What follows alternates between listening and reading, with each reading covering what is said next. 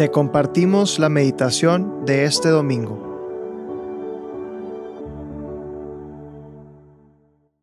En el nombre del Padre, del Hijo y del Espíritu Santo. Amén. Espíritu Santo, te invito a este momento de oración para que estés conmigo, para que ilumines mi mente, para que ilumines mi corazón, ilumines mis pensamientos, mis sentimientos, que todo me inundes y seas tú quien obres en mí seas tú quien hables a mi corazón. Hoy domingo 2 de julio vamos a meditar sobre el Evangelio según San Mateo capítulo 10, versículos 37 al 42.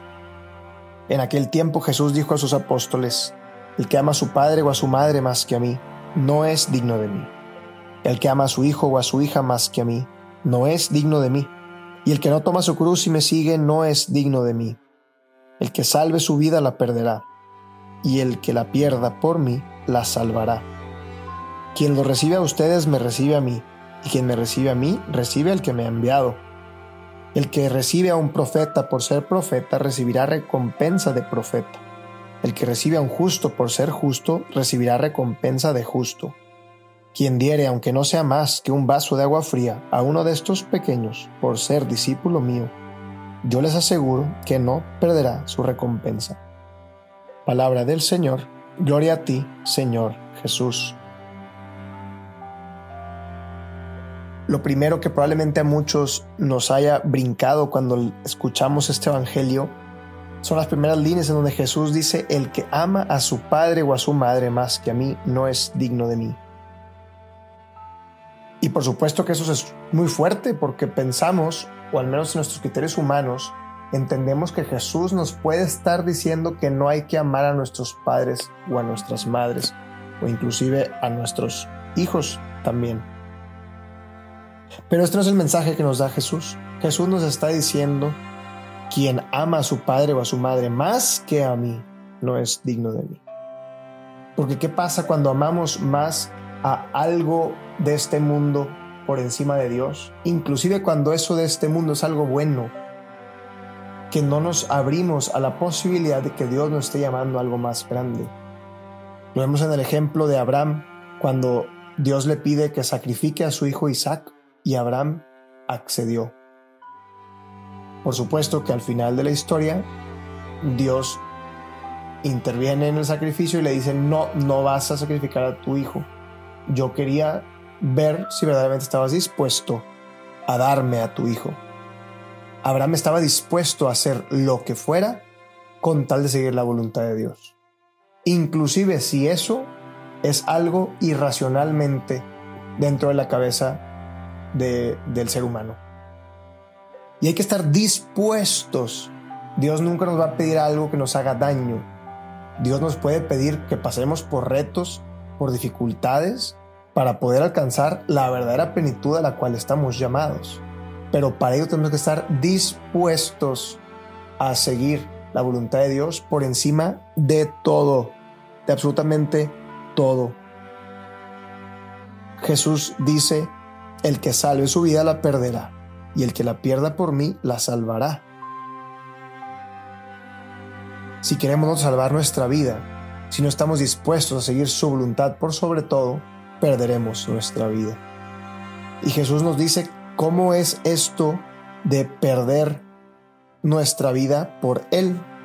Al final de este pasaje dice, quien diere aunque no sea un vaso de agua, les aseguro que no perderá su recompensa.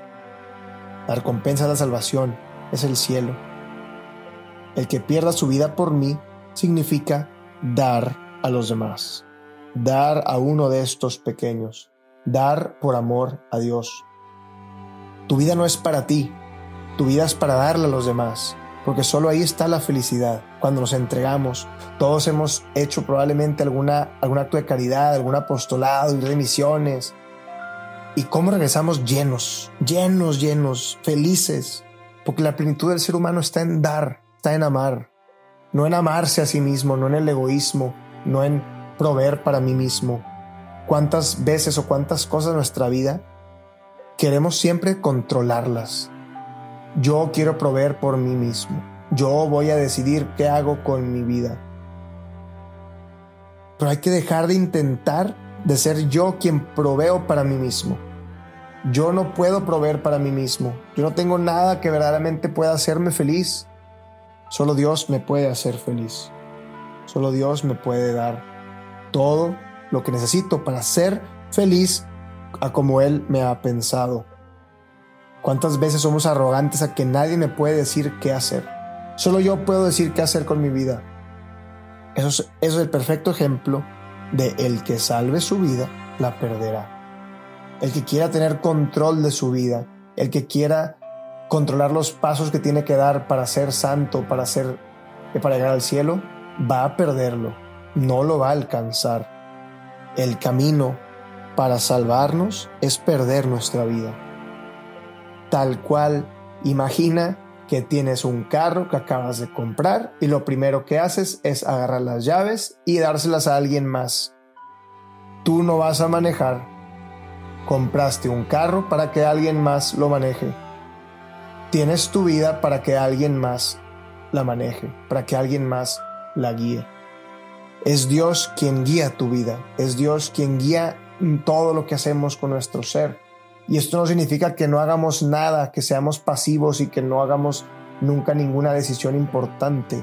Hay que decidir, pero hay que decidir por sobre todo en lo que Dios nos pide, no en lo que yo quiero, no en lo que a mis caprichos y mis gustos se me antoja. Hay que siempre buscar cómo agradar más a Dios, cómo responder a su llamado, a su camino. Y si eso conlleva dejar padres, dejar madres, dejar hijos, vamos a recibir esa recompensa. En otro pasaje del Evangelio, Jesús dice tal cual eso. Nos va a dar el ciento por uno a todos aquellos que estemos dispuestos, que hayamos dejado terrenos, madres, hijos, y es una lista larga de cosas. Hay que estar dispuestos a dejarlo todo para ir con Él, soltar las redes, dejar de querer controlar, dejar de querer ser yo quien decida qué hago con mi vida y confiar en que solo Él me puede hacer feliz. Solo Dios me puede hacer feliz. Te invito a este momento de silencio, de meditación y reflexión a que interiorices sobre qué áreas de tu vida necesitas soltar control. ¿Qué áreas de tu vida necesitan que pierdas tu vida? Un poco más de perder mi vida. ¿En qué necesito perder un poquito más el control para dárselo a Jesús. ¿En qué área necesito que Jesús tome el control?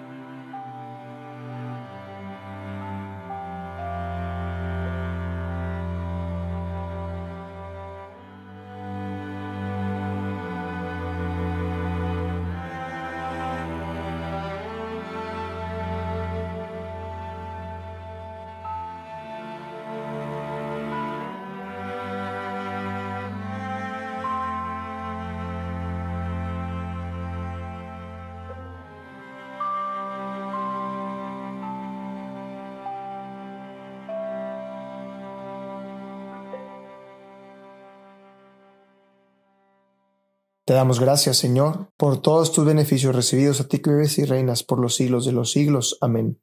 Cristo, Rey nuestro, venga tu reino. María, Reina de los Apóstoles, enséñanos a orar. En nombre del Padre, del Hijo y del Espíritu Santo. Amén.